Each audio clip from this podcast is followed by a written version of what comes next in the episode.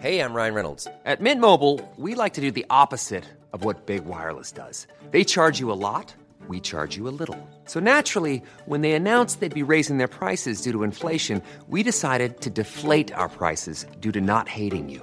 That's right. We're cutting the price of Mint Unlimited from $30 a month to just $15 a month. Give it a try at mintmobile.com slash switch. $45 upfront for three months plus taxes and fees. Promo rate for new customers for limited time. Unlimited more than 40 gigabytes per month. Slows. Full terms at mintmobile.com.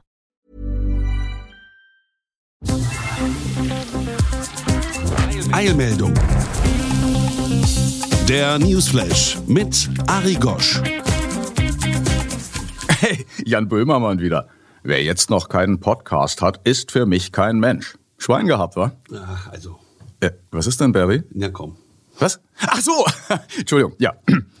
moin, moin. Also, ab jetzt gibt es hier bei Podcast 1 von Ari Gosch und seinen SpießgesellInnen jeden Dienstagmorgen einen viertelstündigen kritischen Überblick über die wichtigsten Nachrichten der Woche. Zur Einstimmung heute gleich etwas Besonderes. Der Rückblick auf einen Monat Februar, der geprägt war von verzweifeltem Herumlavieren um das Thema Infektionen am Arbeitsplatz. Einschließlich des Problems vor allem für die, die sich kein Auto leisten können, Weg zur und von der Arbeit, also öffentliche Verkehrsmittel. Diese und andere Themen werden ab heute jede Woche brutalstmöglich bearbeitet, denn Tuesday ist Newsday. Und bevor ich vergesse, Lobhudeleien sind okay. Nötig ist Kritik. Also scheuen Sie auch vor massiver Meckerei nicht zurück. Denn Fehler zu begehen ist, entgegen leider weit verbreiteter Meinung, also nicht Wissen, kein Weltuntergang, sondern das exakte Gegenteil. Die Chance, es besser zu machen. Merci beaucoup im Voraus. Und noch ein besonderes Dankeschön an den Schöpfer der funky Musikschnipsel in diesem Podcast, an den Mitbegründer des Electric Mondays, Frankie Flowers. Newsflash aktuell. Nach Angaben der IG Bau und Agrarumwelt droht den deutschen Landwirtschaftsgroßbetrieben in diesem Jahr ein erneuter Engpass bei den ErntehelferInnen. Dieser könne sich im Vergleich zu 2020 noch verschlimmern, teilte die Gewerkschaft in einer Presseerklärung mit. Grund sei die Weigerung der Arbeitgeber, den meist osteuropäischen Saisonarbeitskräften, Zitat, faire und auf die neuen Corona-Gefahren ausgerichtete Arbeitsbedingungen zuzugestehen. Der Unternehmerforderung nach fünf Monate dauernder sozialversicherungsfreier Tätigkeit wurde eine klare Absage erteilt. Die HelferInnen würden dann, wie schon im letzten Jahr, bis zu 115 Tagen statt der geltenden 70 Tage auf den Feldern arbeiten. Zwar ohne Sozialabgaben leisten zu müssen, aber auch ohne Kranken- und Rentenversicherung.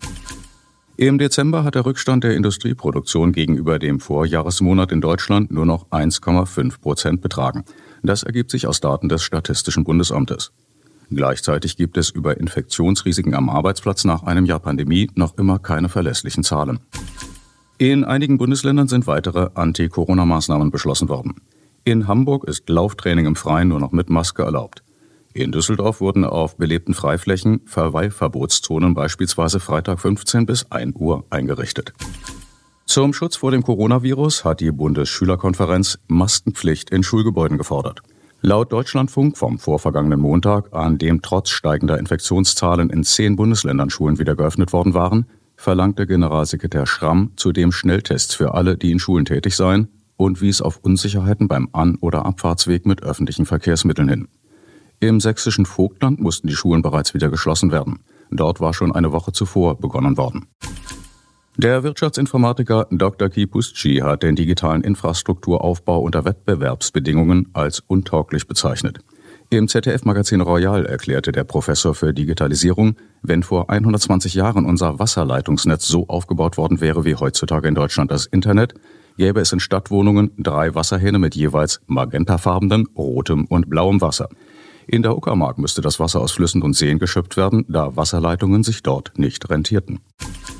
In Brasilien haben nach ARD-Informationen PatientInnen angebliche Schutzimpfungen ohne Corona-Impfstoff bekommen. Scheinimpfungen seien unter anderem in Rio de Janeiro, Sao Paulo und Manaus gesetzt worden. In brasilianischen Medien gäbe es Berichte über gut ein Dutzend Fälle. In Peru mussten den Angaben zufolge wegen Vordrängens beim Impfen die Außen- und die Gesundheitsministerin zurücktreten. In Ecuador sorgte Gesundheitsminister Ceballos für Impfungen von Freunden und Verwandten. In Argentinien sein Amtskollege Garcia. Nur in Chile sei die Lage vergleichsweise stabil. Ein Sechstel der Bevölkerung sei geimpft.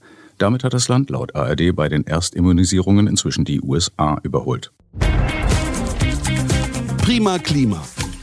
In der Böhmermann-Nachfolge-Unterhaltungsshow Late Night Alter im Nischensender ZDF Neo wurde von der interviewten Klimaaktivistin Luisa Neubauer löblicherweise darauf hingewiesen, dass die Verantwortung für den Klimawandel gern auf uns Individuen abgeschoben wird, um nicht an gesellschaftlichen Strukturen rütteln zu müssen. Bekannt vom Thema Corona. Und vom strunzdummen und folglich auch nicht gegenderten Spruch von der Verantwortung bzw. der Macht des Verbrauchers. Solange es ein Privileg sei, sich zum Beispiel gesünder zu ernähren, so Neubauer, stimme etwas grundsätzlich nicht auf der Welt. Deutschland ist laut dem ZDF-Politikmagazin Frontal 21 an seinen eigenen Ansprüchen bei der Umsetzung der nationalen Biodiversitätsstrategie krachend gescheitert. Denn im Zweifel gelte Wirtschaft statt Wildnis. Und das gilt offenbar für alle Bundesländer, auch für Bayern, das den ZDF zufolge keine Zahlen nennen mochte. Wohl nicht ohne Grund. Nach ZDF-Berechnungen kommt das größte Bundesland mit 0,45 Prozent Anteil geschützten Wald an der Gesamtfläche nicht einmal auf den Bundesdurchschnitt von 0,6 Prozent.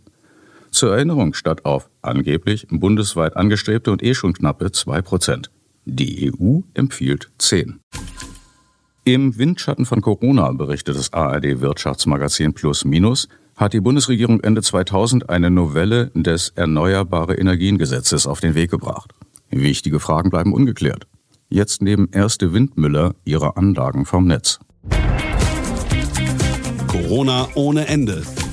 Karl Lauterbach hat am vergangenen Donnerstag in ZDF in der Talkshow Maybrit Illner davor gewarnt, die Möglichkeiten von Schnelltests zu überschätzen. In sechs von zehn Fällen, wenn die Tests richtig angewendet würden, werde eine Ansteckbarkeit erkannt. Aber in vier von zehn eben nicht. Diese sei nicht vergleichbar mit der Zuverlässigkeit von professionell durchgeführten PCR-Tests. Die Qualität vieler der jetzt zugelassenen Tests sei völlig unbekannt. Sie würden erst zugelassen und dann vom Paul-Ehrlich-Institut überprüft, ob die Angaben der Hersteller auch stimmen. Aber dann seien sie schon auf dem Markt. Leider keine Nachfrage von Frau Illner, was passiert, wenn die Angaben nicht stimmen. Unsicher sei, so problematisierte Lauterbach immerhin diesen Punkt, wie sichergestellt werden könne, dass die positiv selbst Getesteten sich auch richtig verhielten und zum Beispiel die Infektion dem Gesundheitsamt meldeten? Daraufhin meinte der hellgrüne Tübinger Oberbürgermeister Palmer dazwischen quaken zu müssen, nicht immer bedenken, sondern auch Lösungen vortragen. Lauterbach konterte, es gehe lediglich um bessere Vorbereitung dessen, was versprochen werde, um eine bessere Akzeptanz der Anti-Corona-Maßnahmen zu erreichen. Unser aller Cheferklärer und Physiker Harald Lesch ergänzte, der Lockdown im Herbst sei zu spät gekommen und sei zu schwach gewesen, was einige MinisterpräsidentInnen inzwischen auch zugegeben hätten. Was das konkret heißt, ob er vielleicht auch Arbeitsplätze meint, sagte er nicht. Und Maybrit Illner, Gattin des Chefs eines der größten deutschen Konzerne, fragte nicht nach. Lesch ergänzte suffisant, wenn es nicht so viele Landtagswahlen in diesem Jahr gäbe, hätten wir nicht die Wettbewerbe, wer am schnellsten und coolsten lockert. Wörtlich, es werden immer wieder neue Fehler gemacht, die mir im Verlauf der Pandemie teilweise in diesem Jahr vor allem sehr rätselhaft geworden sind. Aber auch Lesch erwähnt leider wieder nicht die Ansteckungsgefahren in Produktion und Verteilzentren. Illner verpasst auch diese Chance mit einer übergangslosen Nachfrage zu Zögerlichkeiten beim Impfstoff von AstraZeneca. Übereinstimmung herrschte in der Runde, dass das Dissen des AstraZeneca-Impfstoffes völlig haltlos sei. Er wirke auch bei über 80-Jährigen sehr gut. Die Erklärung von Verantwortlichen, es könne ja mit einem anderen Mittel nachgeimpft werden, trage nicht gerade zum Vertrauen bei. Lesch warnte abschließend, was mit Hygienemaßnahmen, Testen und Impfen jetzt aufgebaut worden sei, dürfe nicht durch zu schnelle Lockerungen wieder verspielt werden. Insgesamt eine durchaus lehrreiche Diskussion, die sich allerdings, wie so viele während dieser Pandemie, durch dröhnendes Schweigen über Infektionen am Arbeitsplatz und auf den An- und Abfahrtswegen nun ja auszeichnete. Das Geldverdienen am Impfstoff ist der Grund, dass wir einen haben. Dieter faktenresistent nur in der ARD. Sein wunderbar einfacher Gedanke hat einen Haken. Er ist falsch. Dass wir Impfstoffe haben, hatte als Voraussetzung jahrzehntelange Forschungen an Unis. Konzerne sind erst eingestiegen, als klar war, das wird ein Geschäft. Der Lieblingsvirologe von Markus Lanz, Henrik Streeck, fällt in dessen ZDF-Talkshow am 3. Februar der Zeitredakteurin Vanessa Wu arrogant ins Wort, nachdem sie angefangen hat, von der faktischen Ausrottung der indigenen Bevölkerung Amerikas durch Masern zu erzählen und dass sie damals keine Mittel dagegen hatten. Und heute, sofort knallt er dazwischen, der Vergleich hinkt ja an allen Ecken und Enden, Masern mit Corona zu vergleichen, und feigst, ohne zu wissen, was sie eigentlich sagen will. Frau Wu erwidert souverän, ich vergleiche nicht Corona mit Masern. sondern ich vergleiche, dass wir jetzt gerade die Möglichkeit haben, nicht angefallen zu werden von irgendeinem Virus, sondern wir wissen, wie er funktioniert und über die Übertragung und wir haben die politischen Mittel und die gesellschaftlichen, alles einzudämmen. Also, wir wissen, was ein Virus ist und wir wissen, was Tröpfcheninfektionen sind. Deswegen müssen wir nicht damit leben, das hatte Streeck behauptet. Es ist doch toll, dass die Wissenschaft uns erlaubt hat zu erkennen. Ende Zitat Vanessa Wu. Die Einschätzung der MedizinerInnen Kunkel und Rakowitz im Magazin konkret.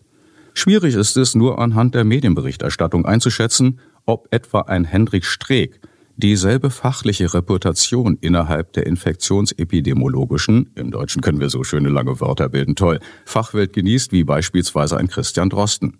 Spoiler? Nein. National nicht egal. Am 19. Februar wurde des rassistischen Anschlags in Hanau vor einem Jahr gedacht. Laut der Wochenzeitung Jungle Bird lässt die Überlebenden und die Angehörigen der Opfer die Frage nicht los, ob diese noch leben könnten, wenn die Behörden besser gearbeitet hätten. Wenn zum Beispiel ein Notausgang zur Erleichterung von Polizeirazzien nicht verschlossen gewesen oder der Polizeinotruf in Hanau besetzt gewesen wäre. Eine Online-Gedenkfeier für die Opfer ist auf YouTube zu sehen. Der Täter erschoss am 19. Februar 2020 im hessischen Hanau neben seiner Mutter und sich selbst. Gökhan Gültekin, 37 Jahre alt, Sedat Gürbüz, 30, Said Nesha Hashemi, 21, Mercedes Kirpac, 35, Hamza Kurtovic, 22, Willi Viorel Paun, 23, Fatih Saracolu, 34, Ferhat Unvar, 22 und Kaloyan Velkov, 33 Jahre alt. Hiring for your small business? If you're not looking for professionals on LinkedIn, you're looking in the wrong place. That's like looking for your car keys in a fish tank. LinkedIn helps you hire professionals you can't find anywhere else, even those who aren't actively searching for a new job but might be open to the perfect role. In a given month, over 70% of LinkedIn users don't even visit other leading job sites. So start looking in the right place. With LinkedIn, you can hire professionals like a professional. Post your free job on linkedin.com slash people today. Laut Berliner Zeitung sind zum Beispiel die für die Desinfektion vieler Orte gegen Corona zurzeit besonders wichtigen Reinigungskräfte, zu 90 Prozent Frauen, selbst kaum geschützt. Zudem würden Zusatzarbeiten wegen Corona meist von Frauen übernommen. Dabei gäbe es offenbar kaum Unterschiede zwischen Haushalten von beispielsweise FließarbeiterInnen und ChefärztInnen. Frauengleichstellung? Unsere Zivilisation hat es offenbar weit gebracht. Die deutsche Autoindustrie hat laut Heute Show 5 Milliarden Euro Finanzhilfe vom Bund bekommen, wegen Corona oder so. Gleichzeitig meldet VW 10 Milliarden Gewinn im Jahr 2020. Im ARD-Fernsehen lief ein sehr netter Beitrag über 2700 Jahre jüdisches Leben in Deutschland. Aber dann wird sich mit der halben Wahrheit doch wieder in die eigene deutsche Gutmenschentasche gelogen. Noch heute gibt es Angriffe auf Jüdinnen und Juden. Deshalb werden die Synagogen und Schulen, die Thalia und Joel besuchen, gut geschützt. Im Bild eine Synagoge, zwei Polizisten, Überwachungskameras. So etwas hatte die Gemeinde in Halle an der Saale vor dem versuchten Terroranschlag wiederholt verlangt, aber nicht bewilligt bekommen. Über den Tellerrand.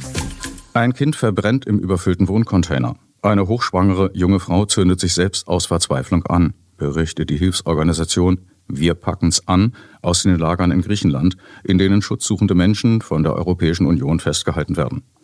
Die Berliner Zeitung berichtet vom Tod eines sieben Jahre alten Mädchens bei einem Brand einer Containerwohnung. Dort habe eine elfköpfige Familie aus dem Iran gewohnt. Erst vor wenigen Tagen hätte die Hilfsorganisation Ärzte ohne Grenzen die Sicherheitsmängel vor allem beim Heizen und Kochen kritisiert. Die Tageszeitung Taz berichtet, eine hochschwangere Frau hätte auf der griechischen Insel Lesbos sich selbst in Brand gesteckt. Sie hätte psychische Probleme nach Ablehnung ihres Ausreiseantrags nach Deutschland gehabt. Die Wochenzeitung Jungle Bird berichtet. Sexuelle Aufklärung in öffentlichen Schulen ist verboten. Auf dem Land haben Frauen und Mädchen kaum Zugang zu den sozialen Medien. Andere leben ähnlich isoliert im städtischen Raum, wo sie als Hausmädchen ihre Arbeitsstelle niemals verlassen. Vielen Frauen wird erst Monate nach der Empfängnis klar, dass sie schwanger sind. Vielfach können sie aus Angst und Scham mit niemandem reden, geschweige denn einen Abbruch vornehmen. Ihnen bleibt nur die Schwangerschaft zu verstecken. Meistens bringen diese Frauen dann ihre Kinder völlig alleine in der Wildnis oder auf einer Toilette versteckt zur Welt. Andere greifen zu brutalen Maßnahmen, stürzen sich von Bäumen oder führen Objekte in ihre Vagina ein, um sich selbst zu verletzen und eine Fehlgeburt zu provozieren. Sie gehen nicht zum Arzt und können an einer Infektion oder an Blutverlust sterben.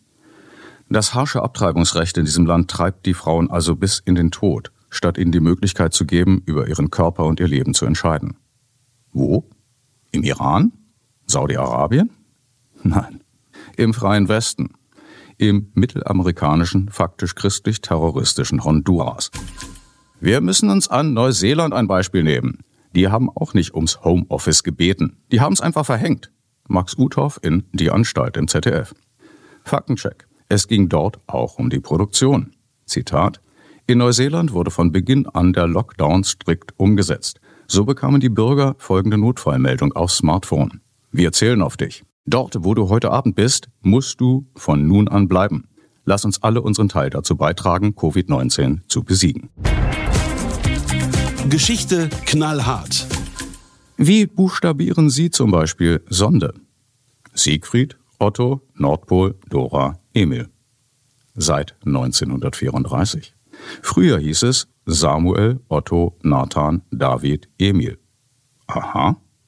Laut der Dreisatzsendung Kulturzeit wurde durch die zuständigen Nazi-Behörden notfalls sogar vom Namensprinzip abgewichen. Aus Jakob wurde J, aus Nathan Nordpol und aus Zacharias Zeppelin. In der ARD-Fernsehshow Ladies Night mit Daphne Deluxe, wenn ein Mann richtig intensiv nach Desinfektionsmittel stinkt, dann macht mich das so ein bisschen scharf, berichtete im Dezember die Kabarettistin Annie Hartmann von Winston Churchill, der während des Luftkriegs über England gefragt worden sei, ob zugunsten der Verteidigung nicht der Kulturhaushalt gekürzt werden könne. Er habe eine Gegenfrage gestellt. Und worum kämpfen wir dann? Die Kultur habe nur den Wert, den die Regierung ihr zugestehe, so Hartmann. Ebenfalls in der Dezember-Show berichtet vom Geschlechterkampf Frau Deluxe. Das Kennenlernen hat sich im Laufe der Jahre doch sehr verändert. In den 1920er Jahren Darf ich bitten? In den 80er und 90er Jahren wurde das schon ein bisschen direkter. Willst du mit mir gehen? 2020 heißt es, Triggerwarnung, guck mal meinen Penis. Die Sau durchs Dorf. Oder ein Deutsch, vor dem es jede Sau im deutschen Lande jedoch nicht dessen Bürger graust. Die Sprache derer, die zwar Deutsch fühlen, aber nicht können. Karl Kraus, die Sprache in Die Fackel 1921.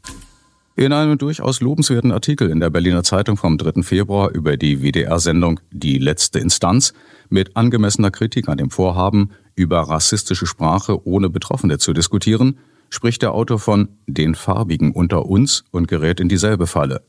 Wenn er doch einmal Betroffene selbst gefragt hätte, ob sie farbig und damit wieder anders als wir bezeichnet werden wollen. Nebenbei, ist Schweinchenrosa oder auch gern Hornhaut Umbra keine Farbe?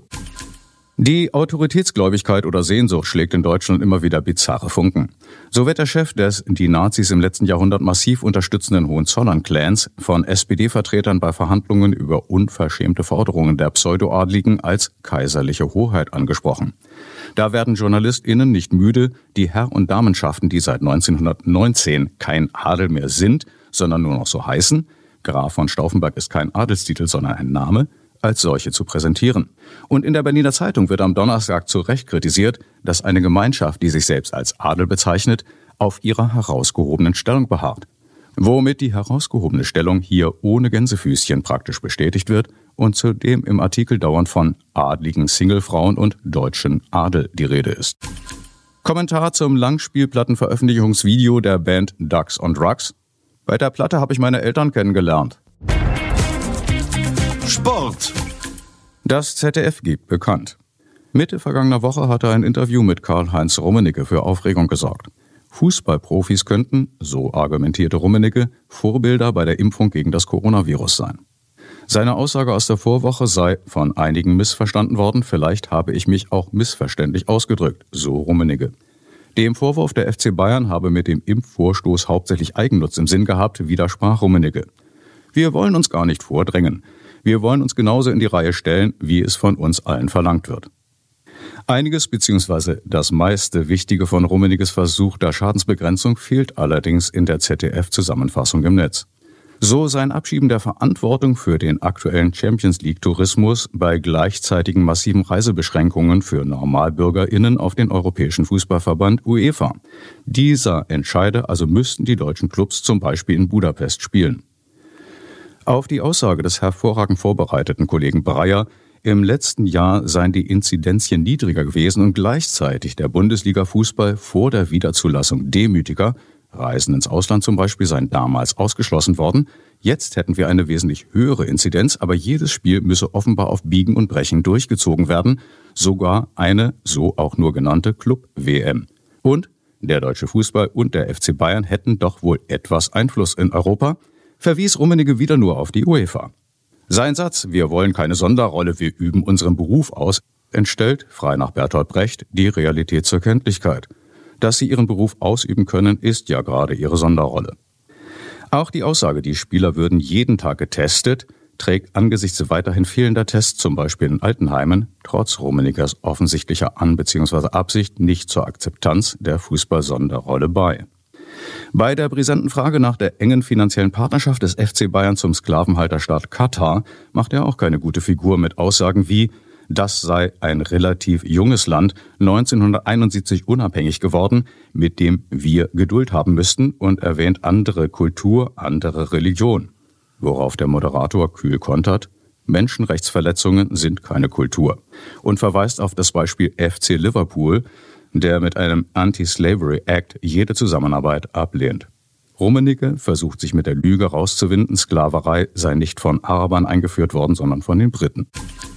Warum gibt es eigentlich immer noch keine schwulen Profifußballer? Eigentlich wird ja immer nur von dummen Antworten gesprochen, aber die Frage scheint wirklich dämlich zu sein. In der feministischen ZDF-Neo-Show Late Night Alter wurde vermutet, das beliebte Stadionlied Zieht den Bayern die Lederhosen aus, klinge dann zu ehrlich. Beef aus Weimar. Von Pierre C. Diesen Tomori, heute aus Nürnberg. Das Quaken der Froschkönige. Nürnberg, 6. Februar 2021. Der Frühling ist noch weit, aber die Sitten werden schon lockerer im Lockdown-Land.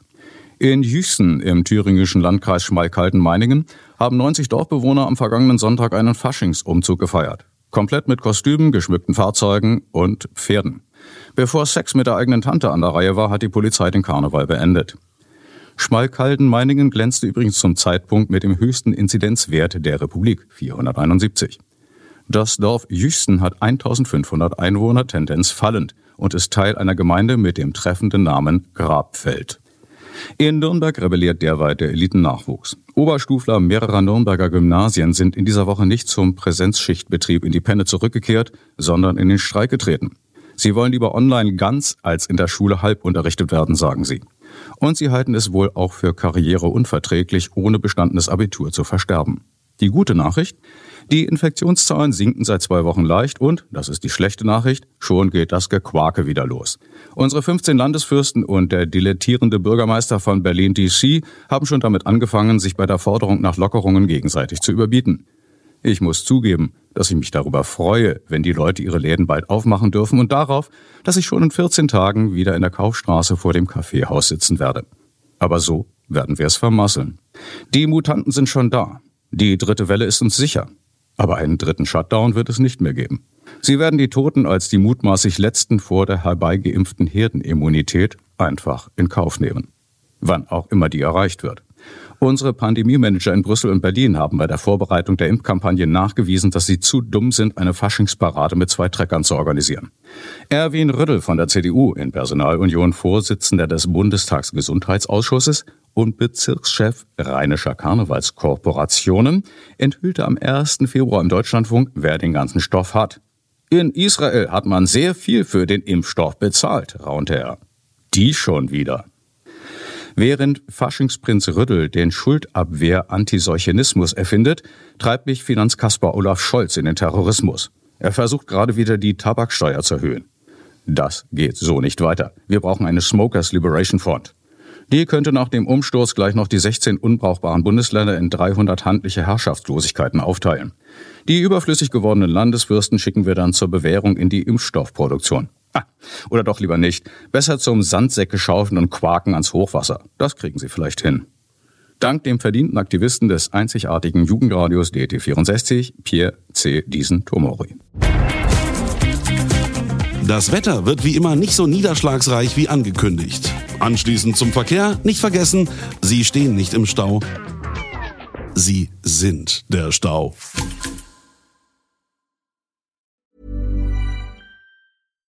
Hi, I'm Daniel, founder of Pretty Litter. Cats and cat owners deserve better than any old-fashioned litter. That's why I teamed up with scientists and veterinarians to create Pretty Litter. Its innovative crystal formula has superior odor control and weighs up to 80% less than clay litter. Pretty Litter even monitors health by changing colors to help detect early signs of potential illness. It's the world's smartest kitty litter. Go to prettylitter.com and use code ACAST for 20% off your first order and a free cat toy. Terms and conditions apply. See site for details. Planning for your next trip? Elevate your travel style with Quince. Quince has all the jet setting essentials you'll want for your next getaway, like European linen, premium luggage options, buttery soft Italian leather bags, and so much more. And is all priced at 50 to 80% less than similar brands. Plus, Quince only works with factories that use safe and ethical manufacturing practices. Pack your bags with high-quality essentials you'll be wearing for vacations to come with Quince. Go to quince.com slash pack for free shipping and 365-day returns.